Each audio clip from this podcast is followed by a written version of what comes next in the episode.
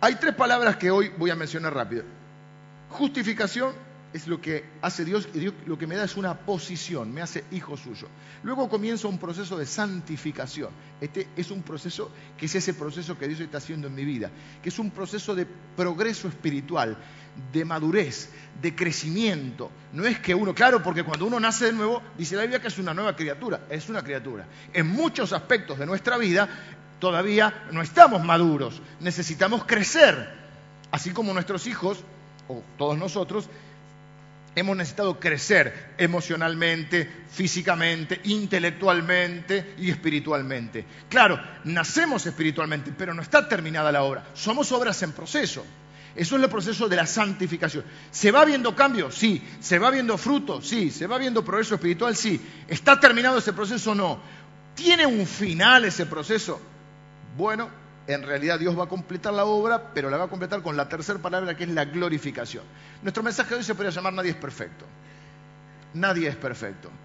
Porque lo que nos va a decir hoy el apóstol Pablo, ¿eh? que toda persona que busque, en otras palabras, por supuesto, que busque, la, que sea un perfeccionista. ¿Cuántos de ustedes son perfeccionistas? No me levanten la mano. ¿Cuántos viven con un perfeccionista? Les pido encarecidamente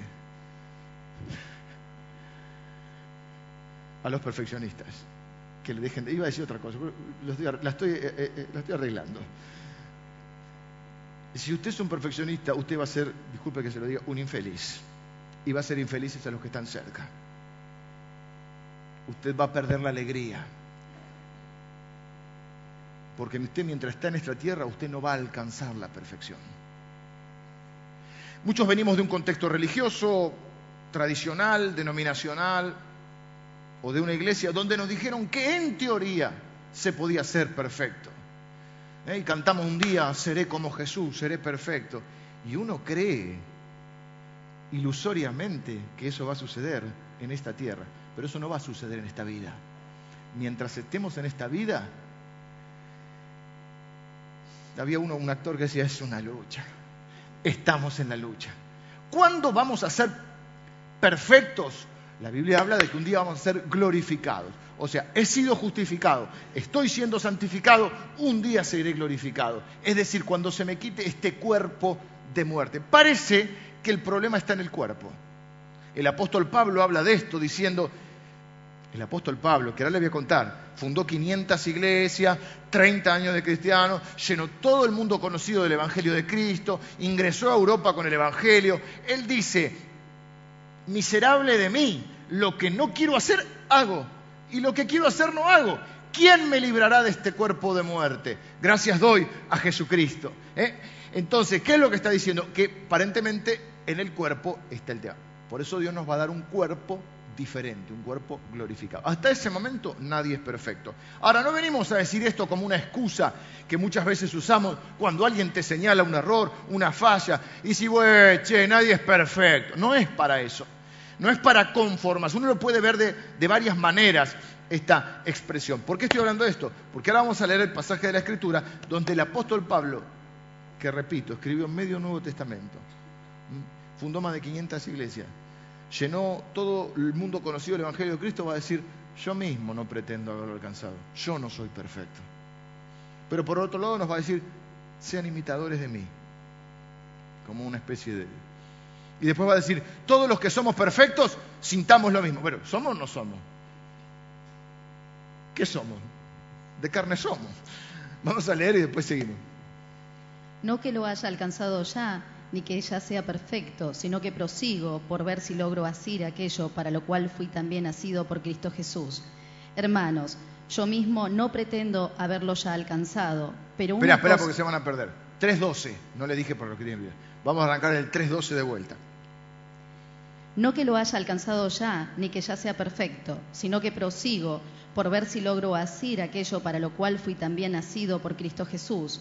Hermanos, yo mismo no pretendo haberlo ya alcanzado, pero una cosa hago, olvidando ciertamente lo que queda atrás y extendiéndome a lo que está adelante. Prosigo a la meta, al premio del supremo llamamiento de Dios en Cristo Jesús. Así que, todos los que somos perfectos, esto mismo sintamos, y si otra cosa sentís, esto también os lo revelará Dios. Pero en aquello a que hemos llegado, sigamos una misma regla, sintamos una misma cosa. Hermanos, sed imitadores de mí y mirad a lo que así se conducen según el ejemplo que tenéis en nosotros. Porque por ahí andan muchos, de los cuales os dije muchas veces, y aún ahora lo digo llorando, que son enemigos de la cruz de Cristo, el fin de los cuales será perdición, cuyo Dios es el vientre y cuya gloria es su vergüenza, que solo piensan en lo terrenal, mas nuestra ciudadanía está en los cielos, de donde también esperamos al Salvador, al Señor Jesucristo, el cual transformará el cuerpo de la humillación nuestra, para que sea semejante al cuerpo de la gloria suya, por el poder con el cual puede también sujetar a sí mismo todas las cosas. Así que, hermanos míos, amados y deseados, gozo y corona mía, estad así firmes en el Señor, amados. Bueno, le pasó como a mí que me perdí a la mitad, ya no sé ni qué decía, es largo. Y es profundo lo que dice. Vamos a tratar de poner en palabra. Hoy vamos a hablar entonces del proceso intermedio. La justificación ya hemos hablado. No voy a volver hoy al tema. Es cómo soy considerado justo delante de Dios. Cómo accedo a la salvación, a una vida eterna. Cómo comienzo esa nueva vida. Cómo Dios me da un nuevo corazón. Eso es fundamental. Si no está eso, no podemos seguir adelante. Pero yo no puedo todos los domingos volver al mismo tema. Por lo tanto, quien esté interesado en eso puede buscar la grabación. Hoy hablamos. Y por último va a estar la glorificación, que va a ser el día que nos encontremos con Él y viviremos en ese cielo nuevo, esa tierra nueva, eh, donde dice la Biblia que no habrá pecado, no habrá dolor, no habrá llanto, no habrá angustia. Pero en el medio está la... ¿Quiénes van a estar en esa glorificación? Los que hayan sido justificados. Quien no haya sido justificado no va a poder eh, acceder a esa vida eterna y a esa glorificación. En el medio está la vida, que es una lucha cruel y mucha es el proceso de santificación. Vamos a hablar de eso hoy, de ese proceso, de ese progreso espiritual. Lo primero que nos va a decir Pablo, y para mí creo que es alentador, es un consuelo, es bueno, nadie es perfecto. El perfeccionista va a vivir de una manera en la cual se va a frustrar y va a hacer infeliz a los que están con él porque cree que puede obtener algo que no se puede obtener, la perfección pero sí podemos progresar espiritualmente, sí podemos crecer, sí podemos aprender, sí podemos madurar. Si somos verdaderos cristianos, debemos buscar ese proceso de santificación. Cuando uno entiende que no es perfecto, también entiende que los demás no son perfectos. Esto debería hacernos más amables, más corteses, más misericordiosos, más compasivos, entender que todos tenemos fallas, todos tenemos errores. ¿Vieron esas personas que parece que nunca nadie alcanza su estándar?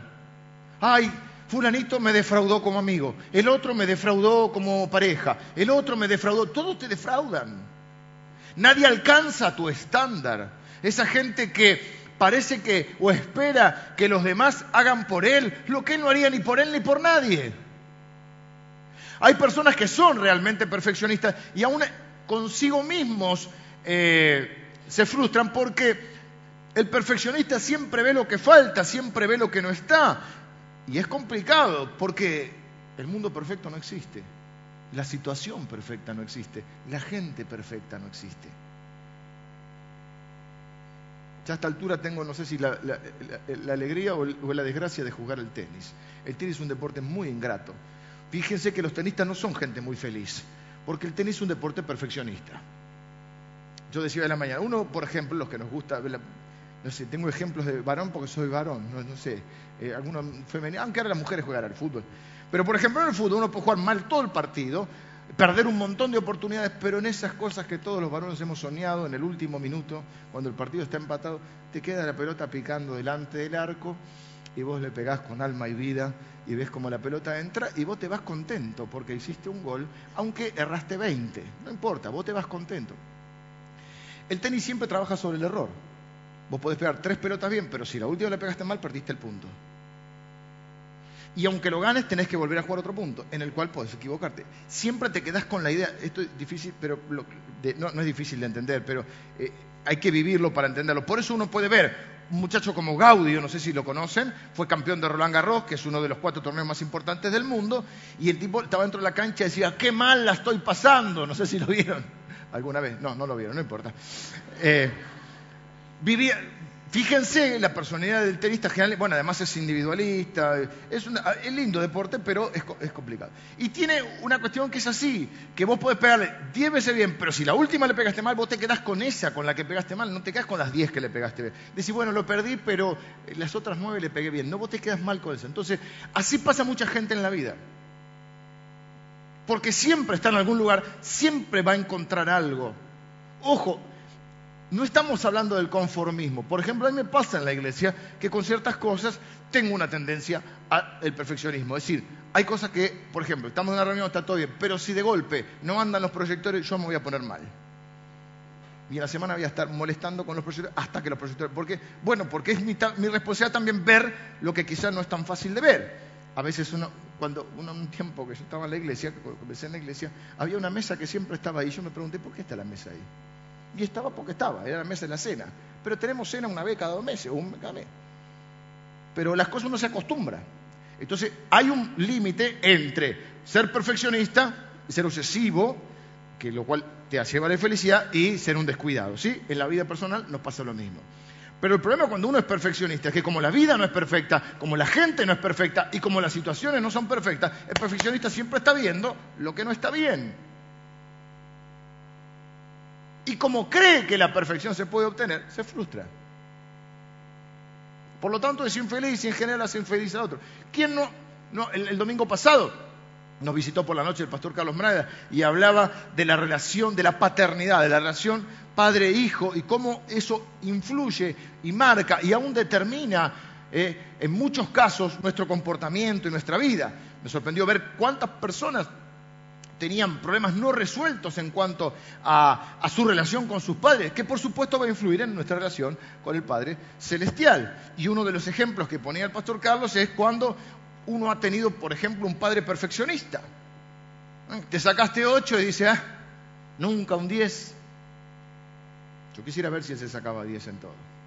Es fácil exigir al otro, ¿no?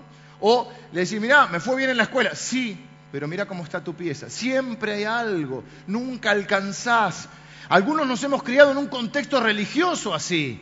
Nunca orás lo suficiente, nunca evangelizás lo suficiente, nunca lees la Biblia lo suficiente. Parece que hay gente que está destinada a amargarte la vida. Por eso será que a mí me molestan tanto los religiosos. Porque reducen el Evangelio a un conjunto de cosas que yo tengo que hacer. Y parece que, y nos transmiten la idea de un Dios, yo digo que Dios tiene mala prensa, de un Dios que es un Dios que, al cual nunca nadie puede conformar, que siempre está enojado, que nunca son suficientes ni tus oraciones, ni tus ofrendas, ni tus acciones, siempre, ay, deberíamos hacer esto, oh, hermano, no hacer, siempre palo, palo. Y vos decís, bueno, es un Dios que no lo puedo conformar. Ahora, es muy alentador ver a un hombre como el apóstol Pablo que fuera de Cristo si hay alguien en la tierra que, la verdad, estaba más cerca de la perfección que yo y que creo que muchos de nosotros, si lo reconocemos, es el apóstol Pablo. Un hombre entregado 100% al Evangelio. Un hombre que estaba tantas veces, no le importaba si estuviera preso, si lo azotaban, si lo apedreaban, con tal de predicar el Evangelio. No lo podían callar. Un hombre que les digo, llenó todo el mundo conocido del Evangelio de Cristo que dice que incluso en el Antiguo Testamento, en cuanto a la ley era irreprensible, que no paraba de fundar iglesias y de escribir la Biblia, y él dice, no pretendo haberlo alcanzado, no que ya sea perfecto, ojo, todavía no logré nada. Algunos se puede desanimar porque dice, vos, ¿qué decir? Entonces no llegó más. Si Pablo no lo alcanzó, yo vengo como o lo puede ver como una motivación, decir, bueno, si él está diciendo esto, hay esperanza para mí, todavía puedo aprender. Es lo que va a hablar, porque hay como una especie de contradicción. Él dice, bueno, no es que me haya alcanzado, no que sea perfecto, pero sino que prosigo para ver si logro asir aquello para el cual fui asido por Cristo. Es decir, es Dios el que te tomó, asir es tomar, es Dios el que te agarró, diríamos en palabras argentinas, para ver si yo puedo alcanzar, agarrar aquello por lo cual Dios me alcanzó el supremo llamamiento y lo pone como la Biblia pone muchas veces la vida, como una carrera en la cual hay que llegar a la meta, porque el premio es para los que llegan, aunque no sean perfectos. Sino que prosigo, Ser cristiano significa que pertenezco a Jesús y por eso quiero vivir como Él. No es que, bueno, nadie es perfecto, entonces hagamos todo a medio pelo. Vivamos una vida mm, más o menos. Y en la iglesia es para la honra de Dios, más o menos todo. No, no, Él dice, no soy perfecto, pero no me quedo ahí, prosigo. Y va a decir algo más fuerte, puede decir, sean imitadores de mí. Y suena fuerte, suena orgulloso, pero en el contexto que lo está diciendo no es un hombre orgulloso, porque es un hombre que está reconociendo que no es perfecto. Lo que él nos va a hablar es de, y después va a decir, todos los que son perfectos, esto mismo, los que somos perfectos, esto mismo sintamos. La Biblia, nosotros creemos que es la palabra de Dios de tapa a tapa, pero no es literal porque son una traducción de la Biblia. Y cuando él está diciendo, todos los que somos perfectos, está hablando de madurez es lo mismo cuando dice, hasta que todos lleguemos a la medida de la estatura de la plenitud de Cristo, a un varón perfecto, a un varón maduro. Es un progreso.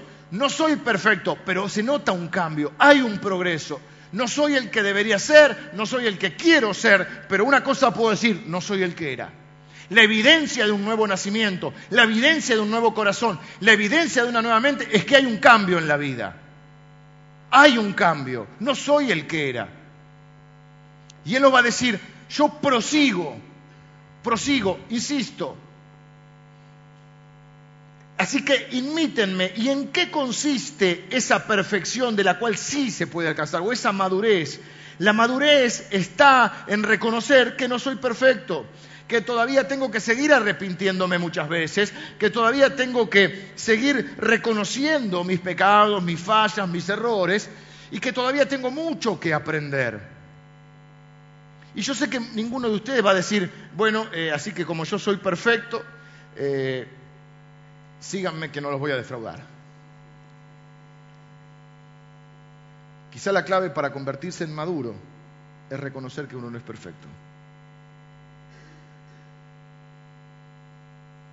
Porque el problema no, eh, vieron como es como con el conocimiento, el problema no es el que no sabe o el que reconoce que le falta saber, el problema es el que cree que sabe. Entonces el problema no es el que está madurando o reconoce que le falta seguir creciendo. El problema es el que cree que ya maduró y ya creció y ya es perfecto.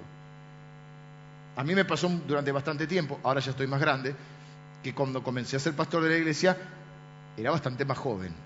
Ya hace 10 años que, hace 13 que estoy en la iglesia como pastor, 10 que estoy al frente de la congregación. Y para esto, yo sé que para otras cosas no, pero para esta profesión o este oficio, era lo que se considera un pastor joven. De hecho, yo me considero todavía joven. A veces mi mujer dice, ¿por qué no te compras este, esta ropa? ¿Por qué de viejo? Yo me siento más joven de lo que soy. Claro, yo todavía... Eh, no, ¿por qué no vas a trasladar eso de viejo? Yo todavía me siento joven, pero ya no soy tan joven. Pero cuando comiences así, entonces vos te encontrás con personas que decir, a veces con cariño, a veces con cierto... Eh, no sé si decir subestimación, decir, bueno, pero vos sos un pibe, yo tengo 30 años, 40 años de creyente, allá empecé con Gigi Ávila en el 72, ¿viste? tirando un poco así como el, el currículum, lo cual no está mal. El problema es cuando creemos haberlo alcanzado, hermanos. Una vez escuché esta frase, el día que, no, que creas que ya no puedes aprender más nada, ese día estás muerto en vida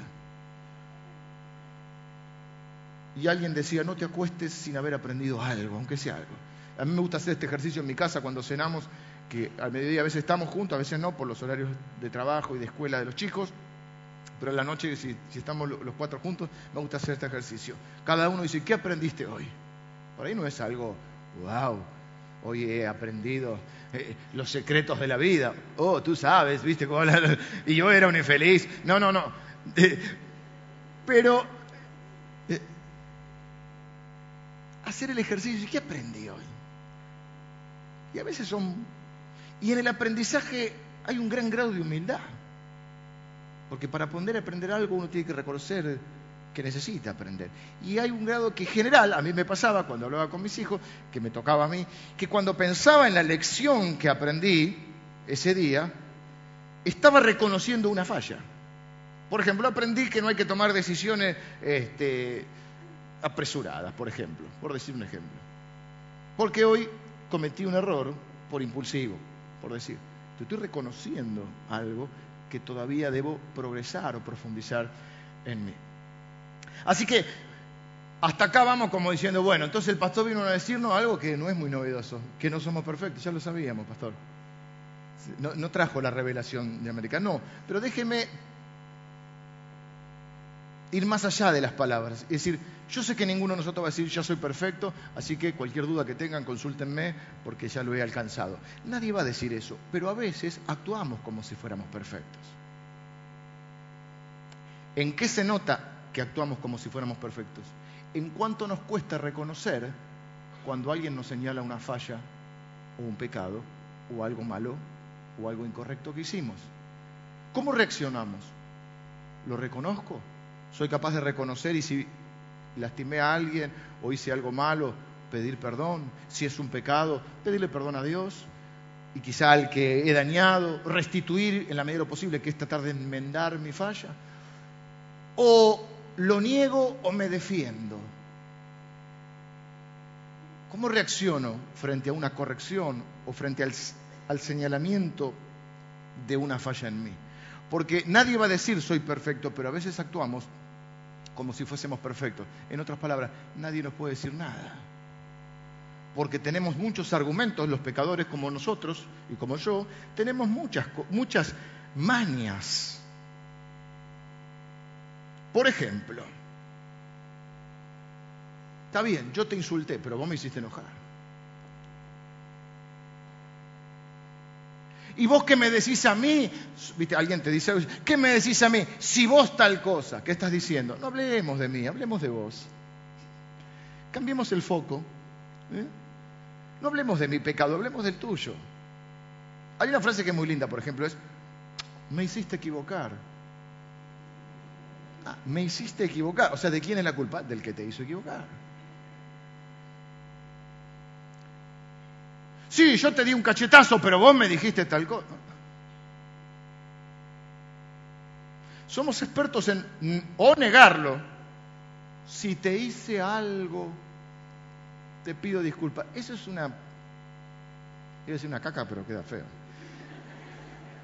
Eso es una porquería. Eso, es una, no es una pedida, es un pedido de perdón. Eso, ¿saben qué es? Es una, una elegancia basura, porque es quedar bien. Claro, porque ah, si te lastimé, no sabés que lo lastimaste. Si estás llorando, porque lo lastimaste. Puede ser que no hayas tenido la intención, eso es otra cosa. Pero, oh, si te he hecho. Entonces vos en realidad estás diciendo, no, yo no te lastimé. Ahora, si vos tenés un problema de inferioridad, de complejo, y te hizo mal, iba a decir, joder, te queda feo, ¿no? Eh, ah, si te hice mal, te pido disculpas. Qué piadoso que soy. Otra, le echamos la culpa a algo o a alguien. No, lo que pasa que a mí me trataron mal de chiquito. Y como a mí me pegaron, yo agarro, mato a Pablo a mi hijo. O sea, porque a vos te trataron mal, vas a ser un imbécil toda la vida. No, lo que pasa es que, como a mí mis padres no me querían, ahora no me ocupo de mis hijos. Lo que pasa es que a mí me sale la tanada, hace una, excusa genética. No, lo que pasa es que, bueno, yo soy así, mi abuelo también era así. Ah, la culpa del viejo ahora. Una excusa cultural. Y viene de nuestro padre Adán. Adán, ¿qué hace con la hojita de parra esa ahí? No, es que, ¿qué comiste, Adán? No, es que la mujer que me diste. Yo no comí, la mujer que me diste me hizo comer. O sea, la mujer que me diste, no sé si... ¿eh? ¿Quién la hizo? Encima me sacaste una costilla. Vos me la diste. La culpa es tuya porque yo comí, porque esa mujer que vos me diste, si vos no la hubieses traído, hubieses hecho una mejor, yo no hubiese comido. ¿Cuántos de nosotros, mi mamá cuando yo ponía excusa me decía, vos deberías, tenías que ser abogado? Pero encontrar un abogado que cobre barato y que sea honesto. Uh. Ay, ay, acá hay varios que están estudiando, por eso lo digo.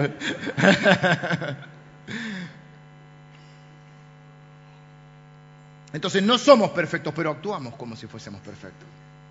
Y la más linda es esa, cuando viene, por ejemplo, pelea matrimonial, que es lo más común, o en el trabajo también se da. a veces los roces en, los grupos de trabajo, es cuando a vos te tiran un tema en el cual ya no lo podés negar, ya no te podés excusar, y entonces recurriste a la vieja artimaña a decir del cambio de tema. ¿Mm? Me la tiraste y te la devuelvo. Entonces, vos me dijiste, sí, pero, y, vos no, hiciste tal cosa, o hiciste tal cosa. Sí, yo hice tal cosa. ¿Y lo que vos hiciste el 18 de agosto de 1981? Ah, sacaste, la tenías acá, guardaste la daga por 25 años. Dice el pastor Javi, ah, cuando le decís eso al pastor Javi, Javi dice, eso había en tu corazón. Eso estabas guardando en tu corazón.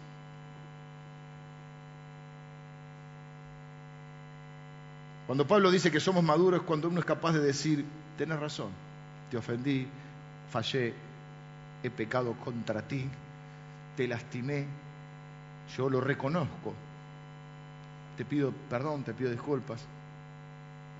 El perfecto va a decir, ¿cómo pudiste hacer algo así? Yo jamás haría así, nada. Esperá que pase un poquito el tiempo si nosotros reconocemos que, no somos perfectos, lo que tenemos que decir, y la verdad no me extraña que hagas eso, porque yo podría haber hecho algo peor, o quizá uno lo ha hecho, y lo que pasa es que a veces se nos olvida. En otras palabras, y somos, somos obras en proceso, tengámonos paciencia. Y en la iglesia tiene que pasar eso. Si es una nueva criatura, las nuevas criaturas se equivocan mucho, todos nos equivocamos mucho. Y si los que somos maduros, dice la Biblia, ustedes que son espirituales, no sé si lo dice entre comillas, viste, que ahora se hace así, pero si alguno comete una falla, dice, los que son espirituales, los que son maduros, restáurenlo con espíritu de mansedumbre, no le corten las piernas, como al Diego. Si es una nueva criatura, va a cometer errores más groseros todavía. Porque ¿qué pasa cuando tu hijo es chico? Usa pañales, quiere decir que se hace caca. Pero vos tiras el pañal, no tirás al bebé. En la iglesia a veces cuando una nueva criatura se hace popó, tiran al bebé. ¿O no lo conocen ustedes? No estoy hablando de esta iglesia, por supuesto. Ni de ninguna iglesia en particular, por Dios no que tener problemas, ¿sí? Pero a veces uno comete un error, un pecado, aunque sea feo, y con espíritu de mansedumbre hay que restaurarlo. No hay que echarlo. Porque es como si tu pibe empieza a caminar y se cae. Vos lo atás a la cama. Tiene que aprender a caminar. ¿Y cómo se aprende? Cayéndose. Y hasta que uno deja los pañales hay un par de percances. Luego dice dos claves para buscar la madurez. Todavía no empecé. Olvidando lo que queda atrás y extendiéndome a lo que está por delante. Yo creo que acá esto se ha usado a veces, es una opinión personal, se ha interpretado un poquito mal esto. Entonces la gente dice, olvidando lo que queda atrás. No hay nada en tu pasado que te sirva, déjalo atrás, mira adelante. Y así vamos por la vida, hecho pelota. Y la gente está hecha pelota. Entonces yo el domingo pasado, mientras el pastor ministraba, el tema de la relación, de cómo nos afecta una mala relación o una nula relación con nuestros padres, yo veía y le decía a mi mujer que estaba al lado, digo, la gente está hecha pelota. Dice Freud, no concibo una necesidad más grande en un ser humano que la necesidad de un padre. Entonces el que no lo tuvo, o el que tuvo un padre ausente, o el que tuvo un padre este, que no le dio el amor que esperaba, la aprobación que esperaba, marca de tal manera la vida que los que estaban acá no eran todos chicos de 10 años, muchos eran personas grandes que todavía arrastraban sus problemas del pasado. Entonces, cuando el, apóstol Pablo dice, olvidando lo que queda atrás, no es tal así como, no me acuerdo más, no me acuerdo más, no recuerdo. No, no, porque es imposible eso. Aparte, no es en el contexto que lo está diciendo, porque el domingo pasado nos contó el apóstol Pablo todo su pasado. Entonces no es olvido el pasado, no me acuerdo más del pasado. El hombre sin pasado. A mí me cargan en mi casa el hombre sin pasado. Pero yo tengo una, una tendencia a hacer eso. Yo reconozco que tengo una tendencia a dejar atrás el pasado, a no analizar mucho y a seguir para adelante, pero lo cual es simplemente un mecanismo de defensa que, que no es del todo sano. Porque en realidad, cuando Él dice olvidando lo que queda atrás, no significa que no recuerdes tu pasado. Significa que ese pasado no te persiga, que ese pasado no te traiga temores, conflictos, vergüenza. Significa que hayas resuelto tu pasado. Porque Él nos va a hablar del pasado y va a decir, yo tenía una formación, yo tenía, nos va a hablar de su formación, de su familia, Léanlo en la primera parte del capítulo 3, si no llévense, les repito, la grabación, porque esto va en serio, o sea, seguimos un, hilo de pensamiento domingo tras domingo, por eso predicamos así en serie. A mí no me gusta predicar de un tema hoy, de otro tema el domingo, porque si no, no, no, alcanzamos a, profundizarlo. Aparte, de esta manera, van a, por lo menos van a conocer todo un libro de la Biblia, Filipenses. Y él va a decir, nos va a hablar de su formación, de su familia, de su educación, de su religión. Nos va a hablar de muchas cosas buenas que había en su vida. Y también nos va a decir, pero yo fui un perseguidor de los cristianos. En una parte de la Biblia, él va a decir, yo soy el peor de los pecadores porque yo perseguía a los cristianos. Antes de encontrarse con Jesús, él era un asesino y un perseguidor de cristianos. Ahora, él lo tiene resuelto ese pasado, por eso lo puede hablar. ¿Cómo sé que alguien no ha resuelto su pasado? Y hay dos puntos, o habla todo el tiempo del pasado o no lo puede mencionar. Hay gente dice, no me hable de eso porque me hace mal. En realidad es porque no lo terminó de resolver. No lo trabajó. ¿Y cómo trabajo ese pasado? Bueno, olvidando lo que queda atrás significa resolver ese pasado para entonces poder extenderse hacia adelante. Con la ayuda del Señor, de su Espíritu, de su palabra. Algunos por quizá necesite buscar una consejería bíblica, es decir, un buen consejero bíblico, tiene que poder resolver, sanar ese pasado, dejar que a través de ese pasado Dios le enseñe, le santifique, lo haga más misericordioso, más compasivo, más maduro. Entonces, ¿cómo yo veo que Él lo resuelve? Porque Él puede hablar abiertamente de ese pasado. Ya no le produce ni vergüenza, ya no le produce temor, porque lo ha lo ha resuelto, no significa que no lo recuerda. ¿O acaso alguien puede no recordar? Salvo hay ciertos casos, eh, diríamos ya, de, también como de un mecanismo de defensa que hay personas que han pasado un hecho muy traumático y tienen como bloqueado. Hay cierta etapa de la vida que no la recuerdan. Bueno, eso eh, tiene que ver, no es que sea sano tampoco, tiene que ver con que cada uno sobrevive como puede y enfrenta las cosas como puede.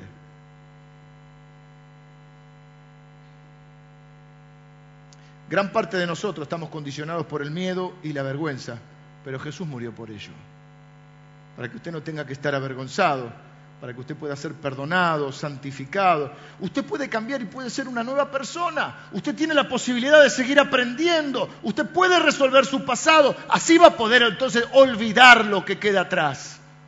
Usted tiene la posibilidad de seguir aprendiendo, de seguir arrepintiéndose, de seguir confesando su pecado, de seguir creciendo, de seguir siendo capaz de decirle a otro, mira, si vos me señalás una falla, por supuesto estamos hablando de gente que tiene relación, no va a venir cualquiera a, decirte cualquier cosa. No hay corrección sin relación, ¿sí? Si vos me señalás una falla, y si yo, este, bueno, obviamente, lo analizo y considero que es verdad, yo creo que vos todavía me podés enseñar algo y creo que puedo cambiar. Y quiero cambiar cualquier cosa que no sea algo que agrade a Jesús, porque yo ahora tengo un nuevo corazón, tengo una nueva mente, tengo una nueva disposición hacia Dios. Y ahora quiero vivir con Él, y quiero vivir como Él, y quiero vivir a través de Él. O que Él viva a través de mí, sería más adecuado. La santificación es un cambio real. Y Él nos va a decir ahora, en los versículos 18, fíjese el que dice el 18.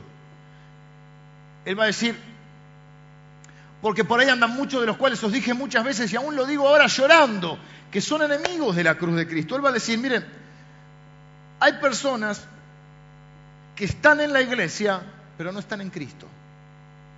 Y no es lo mismo estar en la iglesia que estar en Cristo.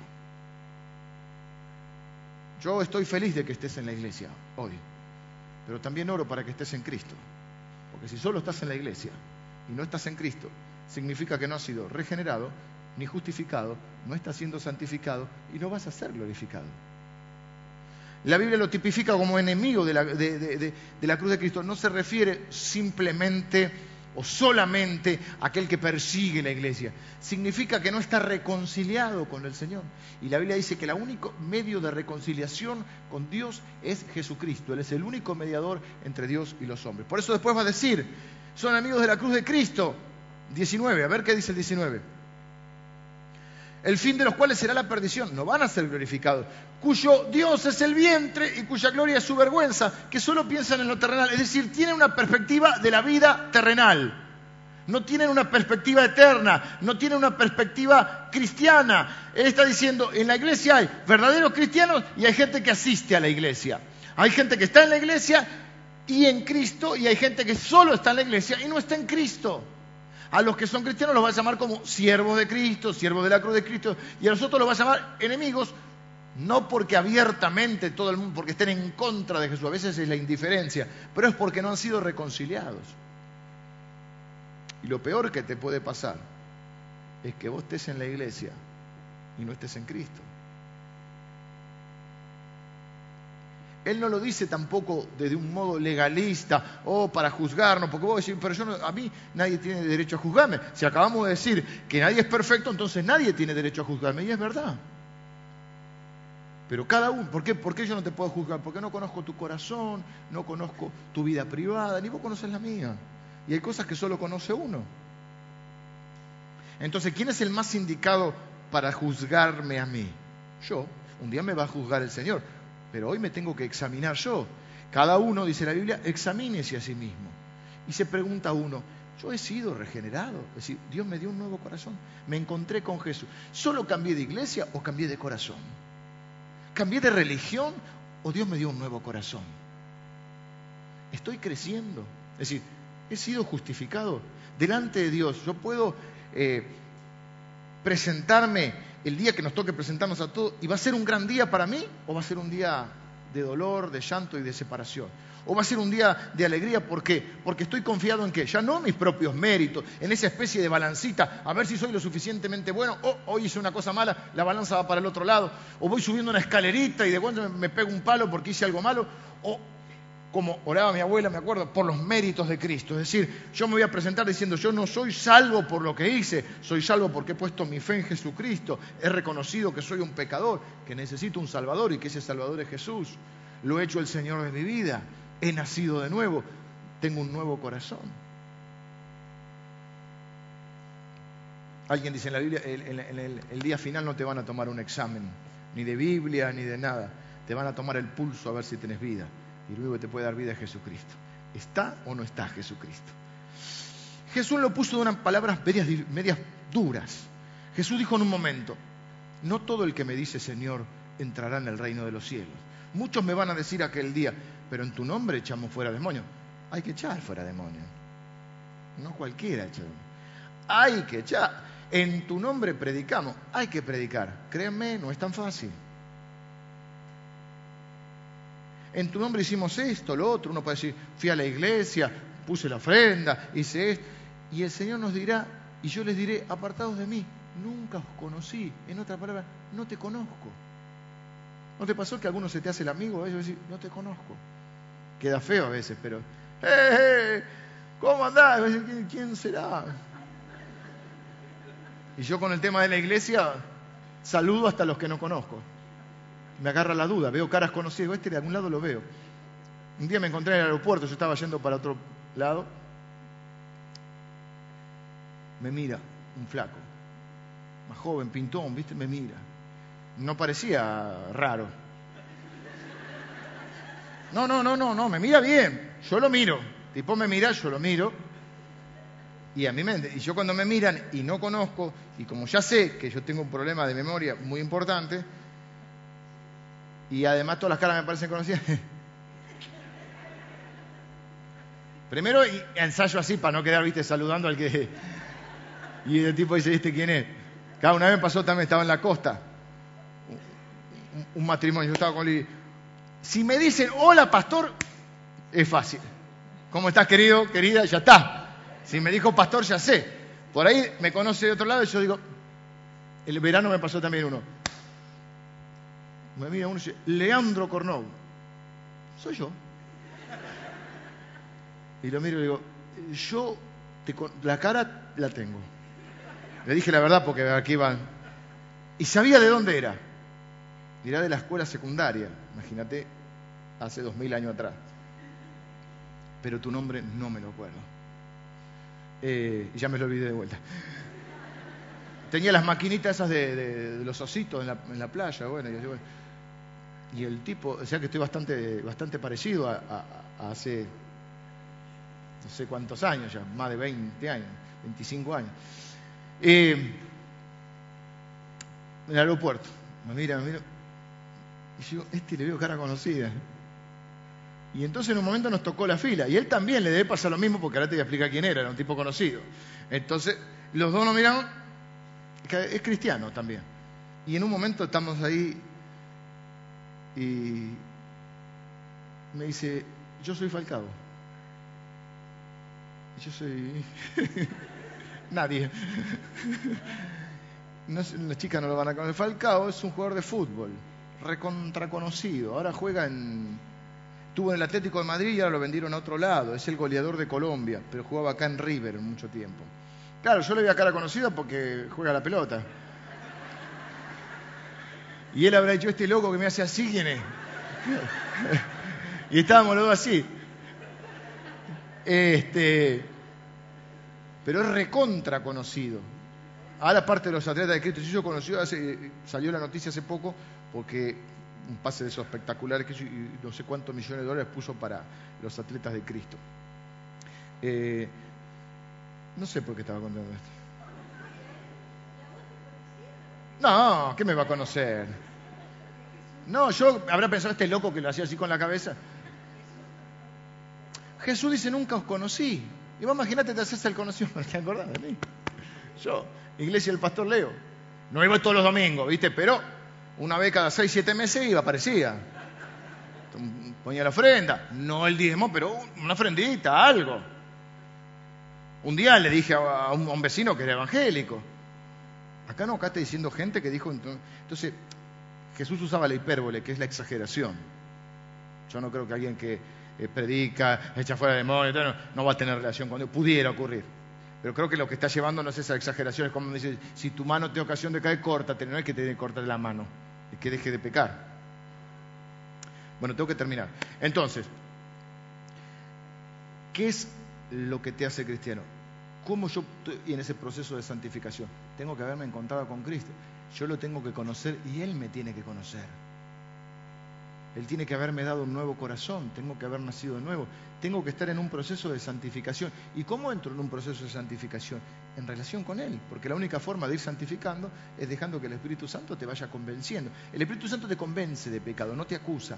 El diablo te acusa. El diablo te acusa a vos porque delante de Dios ya fue echado, no te puede acusar delante de Dios, porque dice la Biblia que por la obra de Cristo ya fue Estoy viendo que pasa una con los pelos blancos. Digo, ¿quién es esa loca? No, es una chica nuestra con una peluca que está con los nenes. Pasó una cosa así, dije, ¿dónde estamos? El diablo ya no te puede acusar delante de Dios. ¿Por qué? Porque, porque abogado tenemos para con el Padre, a nuestro Señor Jesús, que dice, sí, el muchacho es culpable, es peor de lo que él mismo cree. Él cree que es perfecto, no lo es. Pero yo ya pagué por sus pecados, entonces no te puede acusar.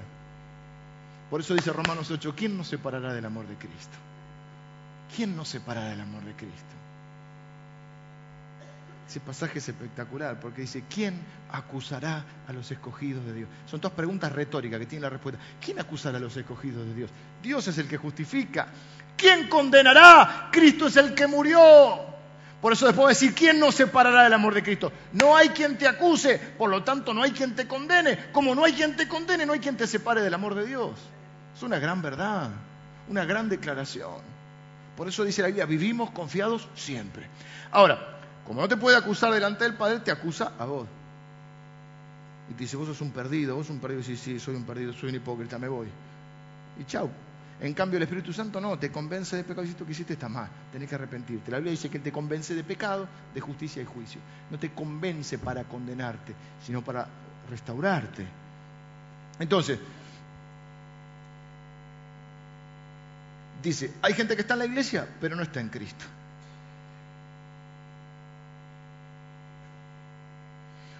Pero después va a decir, más nuestra ciudadanía, creo que es el 20, más nuestra ciudadanía está en los cielos. Mire qué lindo esto que está diciendo. Dice que los cristianos verdaderos tienen un enfoque diferente de la vida, un enfoque celestial. El 320, no el colectivo. Más nuestra ciudadanía está en los cielos, de donde también esperamos al Salvador, a nuestro Señor Jesús. No sé qué dice el 21, pero ponelo. El cual transformará el cuerpo de humillación. ¿Ven? El problema está con el cuerpo de la humillación nuestra para que sea semejante al cuerpo de la gloria suya. Esta es la glorificación.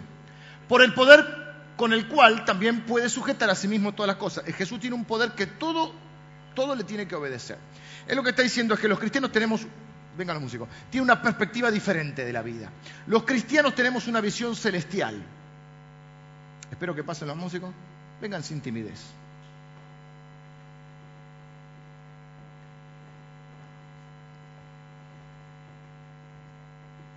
dice que el que está, ¿cómo, cómo, Dice, yo lo digo con lágrimas, él no lo dice como una persona que está juzgando, porque cada uno se va a juzgar a sí mismo.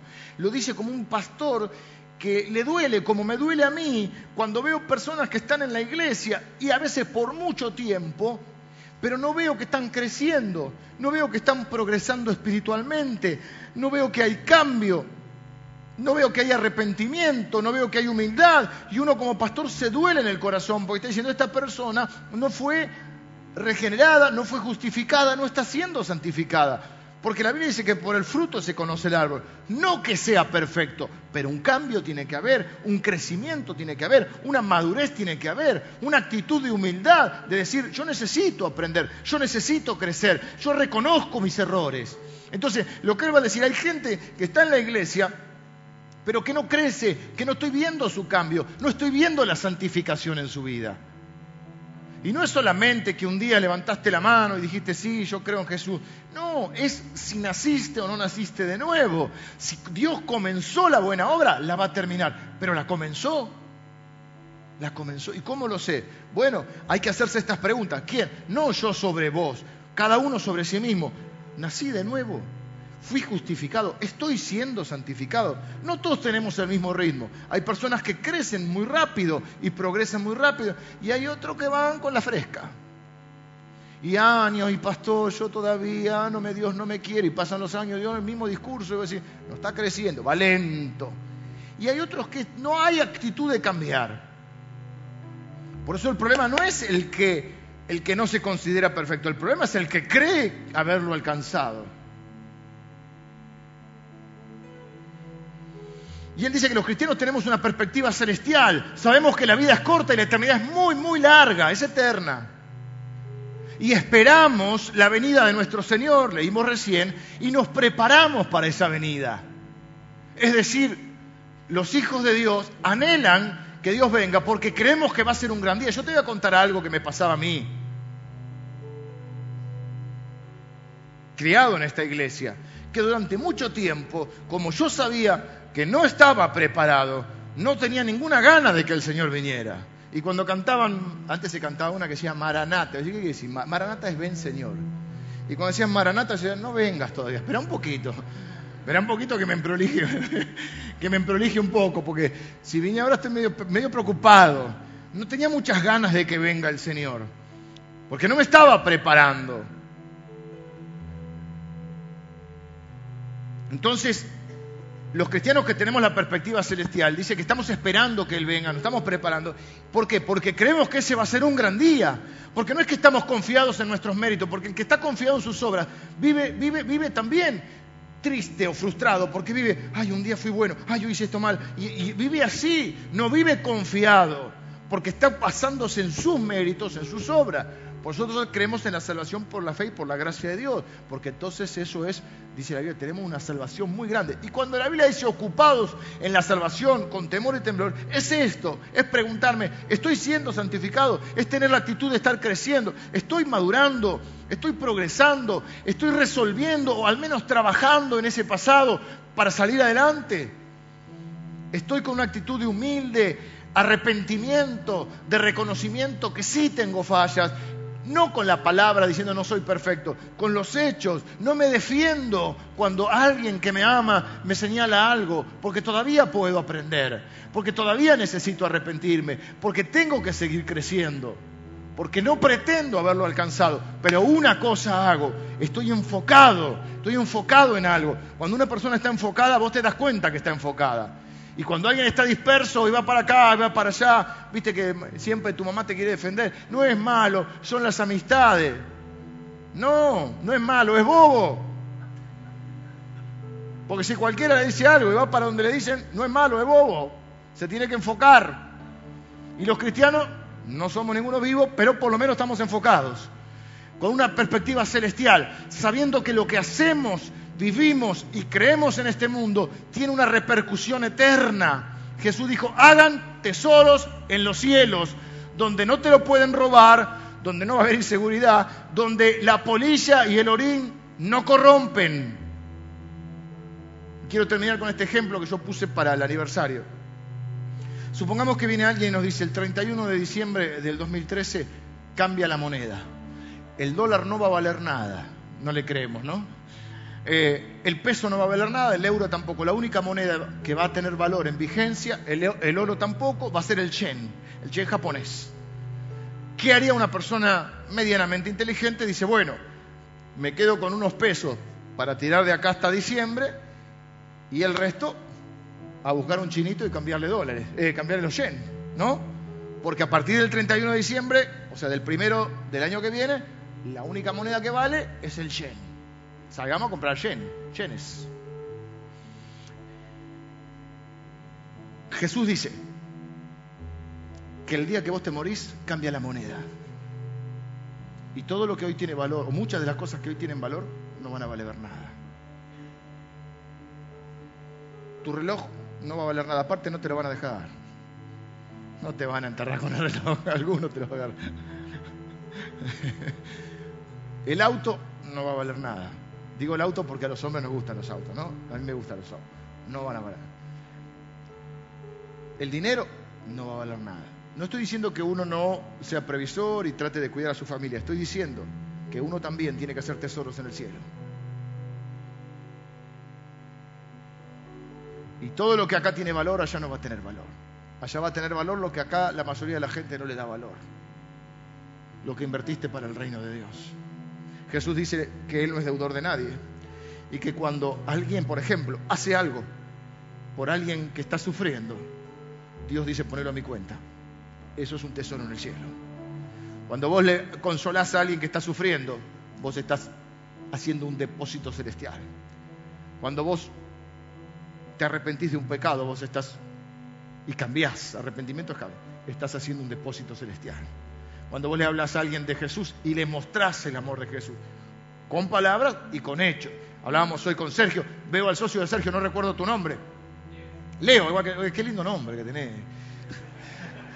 Ellos, eh, eh, Leo es el otro socio de Sergio, el único socio, son dos socios, que tienen la fundación esta, que les conté, Abrazo Argentino. Cuando uno hace algo por ahí, hoy hablábamos con Sergio, mostramos el amor con hechos. Y él me decía, pero hay que ponerlo en palabras. Y yo estoy de acuerdo, porque hay que hablarles de Jesús. No le podemos hablar sin mostrarle el amor con hechos. Pero una vez que le mostramos el amor con hechos, tenemos que hablarle de Jesús. Porque si no, le damos zapatillas, le damos comida, le damos agua, pero se van al infierno. Y la misión, en mi concepto de misión, uno, se une la evangelización y la acción social o solidaria. Son la misma cosa, porque somos testigos en hechos y en palabras en ese nudo sagrado. Entonces, cuando vos haces algo por alguien, con hechos o con palabras, o con un abrazo, con una oración, con un consuelo, con algo, vos estás haciendo un depósito celestial. Jesús dice cuando que el, día del juicio de las naciones, muchos le dirán, Señor, en tu nombre, Herón, ese es otro. Eh, vuelvo, ese era el de nunca os conocí. Dice que va a decir, tuve hambre, me diste de comer. Tuve frío, me abrigaste Estuve enfermo y viniste a visitarme. Estuve en la cárcel y viniste. Y dice que los hijos de Dios dirán, pero Señor, ¿cuándo te vimos enfermo? ¿Cuándo te vimos necesitado? ¿Cuándo te vimos con hambre y te dimos de comer? Y el Señor Jesús dirá, cada vez que lo hiciste por uno de mis hermanos más pequeños, a mí me lo hiciste. Ponelo a mi cuenta. Hagan tesoros en el cielo. Hagan depósitos celestiales, porque te aseguro que el día que te morís, cambia la moneda. Digo esto porque los cristianos vivimos con esa perspectiva celestial. Fíjense que dice que los que no son cristianos, lo único que quieren es, lo, ponen muy básico. Así dice mi mujer, cuando yo soy muy básico, y son muy básico. no sé bien qué quiere decir, pero me hace sentir que soy un básico. Son muy básico. Y dice, ¿qué quieren? Eh, ¿Llenarse la panza? Y viste que dice, cuyo Dios es el vientre y, lo terrenal. Es decir, lo único que les importa es ellos mismos y lo que pasa acá. No tienen una perspectiva eterna de la vida. No saben que la vida es corta y la eternidad es larga. Por eso después va a terminar diciendo, así que ustedes, a quienes amo y extraño mucho, estén firmes. Estén firmes sabiendo ¿eh? que nada de lo que hagan va a ser en vano. Pregunta entonces final. ¿He sido santificado? ¿He, sido justificado? Justificado pues por la fe. He puesto mi fe en Jesucristo. He reconocido que soy un pecador, que la Biblia tiene razón y que yo soy el equivocado. Y que necesito arrepentirme. ¿Y qué es acaso la vida cristiana sino una serie de humildes momentos en los cuales reconocemos que Dios tiene razón y que uno es el equivocado? Y a veces Dios te habla por la Biblia, pero a veces te habla por un hermano, por una persona que te señala algo que está mal y que vos sabés que está mal porque el Espíritu Santo te convence. Un día le dije a, un pastor, me dijo, te pido perdón por algo. Y yo no lo quise hacer sentir mal. En sí a mí no me había molestado, no era algo directo hacia mí, yo era parte de un grupo presencial. Él hizo algo que sintió que estaba mal y dice, yo, eh, a mí solo no, éramos les pido perdón. Y yo, porque la verdad no me afectó, no soy muy detallista en eso, y digo, tranquilo, está, bien, a mí no me, no me afectó. Y me dijo algo, me mató. Prefiero creerle al Espíritu Santo. Ahora era yo el que se tenía que arrepentir. Por bocón. ¿Mm? Prefiero creerle al Espíritu Santo. Y los que tenemos el Espíritu Santo sabemos. Ay, estoy orando porque no sé si hice bien. Yo no sé tú, pero yo cuando hago algo mal, siento acá como una puntadita, que el Espíritu Santo me hace como un correctivo, diría. Como un correctivo siento. Pero tal cual, yo no sé si te pasa, cada uno Dios trata de una manera diferente. Yo siento en el momento que dije algo, siento acá. A veces soy sensible al Espíritu Santo, a veces digo, no, pasó nada, no pasó nada. Y, y me empecino un poquito, pero después yo sé, yo sé, porque sé que el Espíritu Santo me está convenciendo. Y esos humildes momentos gloriosos son cuando uno dice tener razón. Soy yo el equivocado. Dejo de lado mis excusas culturales, genéticas, históricas, familiares, para reconocer que soy un pecador. No para sentirme despreciado por Dios, para sentirme amado por Dios, restaurado por Él. Entonces, cada uno se examina hoy a sí mismo. Si Dios comenzó la buena obra, la va a terminar. Con alguno le va a costar más. La pregunta es, ¿la empezó? Si no, tenés que dejar que empiece a responder a, ese, a esa iniciativa de Dios, entregándole tu corazón, abriéndole tu corazón, diciéndole, Señor, yo necesito un Salvador. Y sos vos, yo reconozco que soy pecador y me arrepiento. Y te entrego mi vida. Y necesito ese nuevo corazón. Y si ya estás diciendo necesito ese nuevo corazón es porque el Espíritu Santo ya te está hablando. Y porque estás ahí de nacer de nuevo. Estás ahí Estás a unos minutos de nacer de nuevo, porque ahora vamos a orar y vas a nacer de nuevo y Dios te va a dar un nuevo corazón. No vas a ser perfecto, pero vas a tener un corazón que va algo, eso que, como el amor, ¿viste? Algo, algo sucede adentro de uno. Y es Dios que empezó la buena obra. Y si la empezó, la va a terminar. Y te está santificando. Y, uno puede ser, eh, Dios pone este ejemplo, que Él es el alfarero y nosotros somos el barro. Y uno puede ser un barro moldeable, blando, o barro duro, barro viejo y duro. Ese barro viejo y duro, Dios lo tiene que romper todo en pedacitos, se llama quebrantamiento, hasta hacer pedacitos muy chiquititos para después poder volver a trabajar con él. ¿Tenemos que llegar a ese punto? ¿O porque podemos ser un poquito barro un poquito más blando.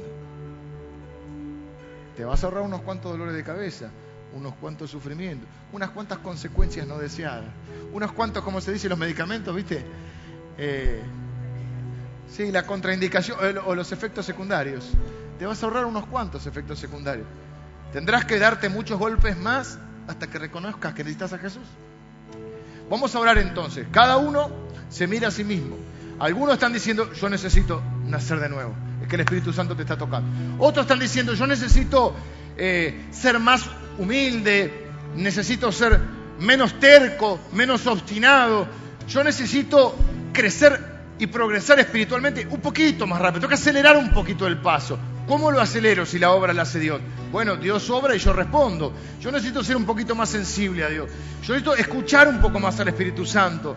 Yo necesito escuchar un poquito más a los que me rodean y me aman. Yo necesito dejar de lado un poco el orgullo y la necedad. Otros están, tienen que ampliar su perspectiva porque son cristianos, están en Cristo, están en la iglesia, pero tienen una perspectiva muy limitada y no están invirtiendo su vida en el reino de Dios. No están haciendo muchos, muchos depósitos celestiales. Están muy centrados en sí mismos y en la vida terrenal. Y yo quiero decirte, por si no lo sabes, que la vida es muy corta, pero la eternidad es muy larga. Entonces vamos a orar juntos. Primero vamos a orar haciendo una oración para aquellos que hoy están naciendo de nuevo, aquellos que hoy están siendo justificados, aquellos que hoy le están reconociendo que están un nuevo corazón, un nuevo nacimiento. Tenés que orar y decirle, Señor, yo necesito pedirte perdón, necesito arrepentirme y empezar de nuevo. Necesito ese nuevo corazón, necesito esa nueva identidad, ser una nueva persona. Necesito ese cambio en mi vida. Necesito, entiendo que solo voy a ser considerado justo si pongo mi fe en Jesús. Así que yo pongo mi fe en Jesús. Reconozco que Él es mi Señor y mi Salvador. Y es el único que me puede reconciliar contigo, Señor. ¿Estás orando así? Levántame tu mano derecha que voy a orar por vos ahora mano derecha en alto. Dios les bendiga. Dios les bendiga. Ahora, Señor, bendícelos. Toca su vida, Señor. El Espíritu Santo te está haciendo nacer de nuevo ahora.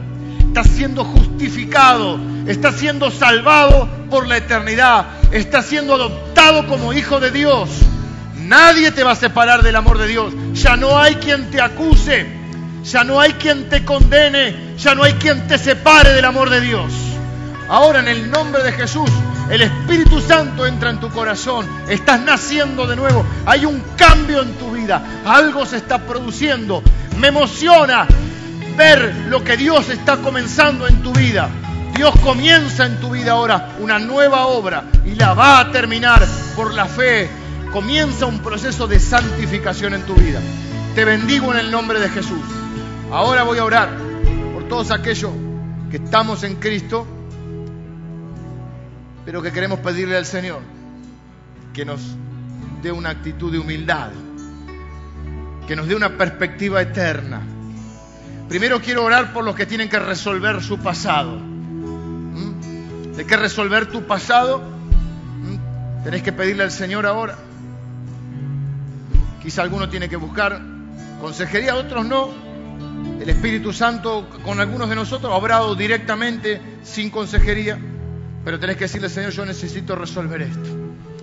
Mm, una de las grandes medicinas del alma, quizá la gran medicina del alma es el perdón. Así que los que quieren resolver el pasado, primera receta, no gusta mucho al principio, pero después es efectiva. Tienen que ahora decir, yo perdono al que me lastimó. Si usted tiene ahí nombre y apellido, diga, o nombre, bajito ahí donde está, diga, yo perdono no sé, yo perdono a mi ex esposo, yo perdono a mi ex esposa, yo perdono a mi papá, a mi mamá, yo perdono a mi hermano, yo perdono aquella persona que te dañó, te afectó. La Biblia dice, si alguno tiene queja contra otro de la manera que Cristo te perdonó, tenés que perdonarlo.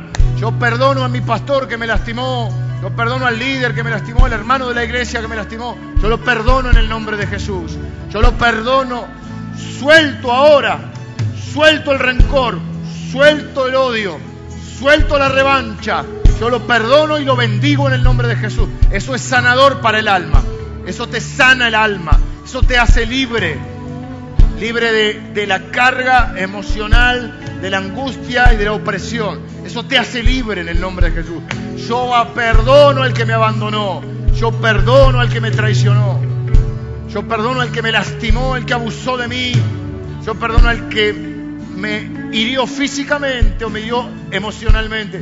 Yo lo perdono en el nombre de Jesús. Empieza un proceso de sanidad en tu vida. Al punto que llegues a resolver ese pasado y a sanar ese pasado para que ya no te persiga ese pasado. Ahora oramos todos, Señor, en el nombre de Jesús. Te pedimos un corazón más humilde, una actitud de aprendizaje, Señor, de aprendiz, de discípulo tuyo, Señor. Queremos aprender de ti, Señor, que eres manso y humilde de corazón. Queremos, Señor, vivir una vida de arrepentimiento, de humildad, de crecimiento espiritual. Danos una perspectiva eterna, Señor, de la vida.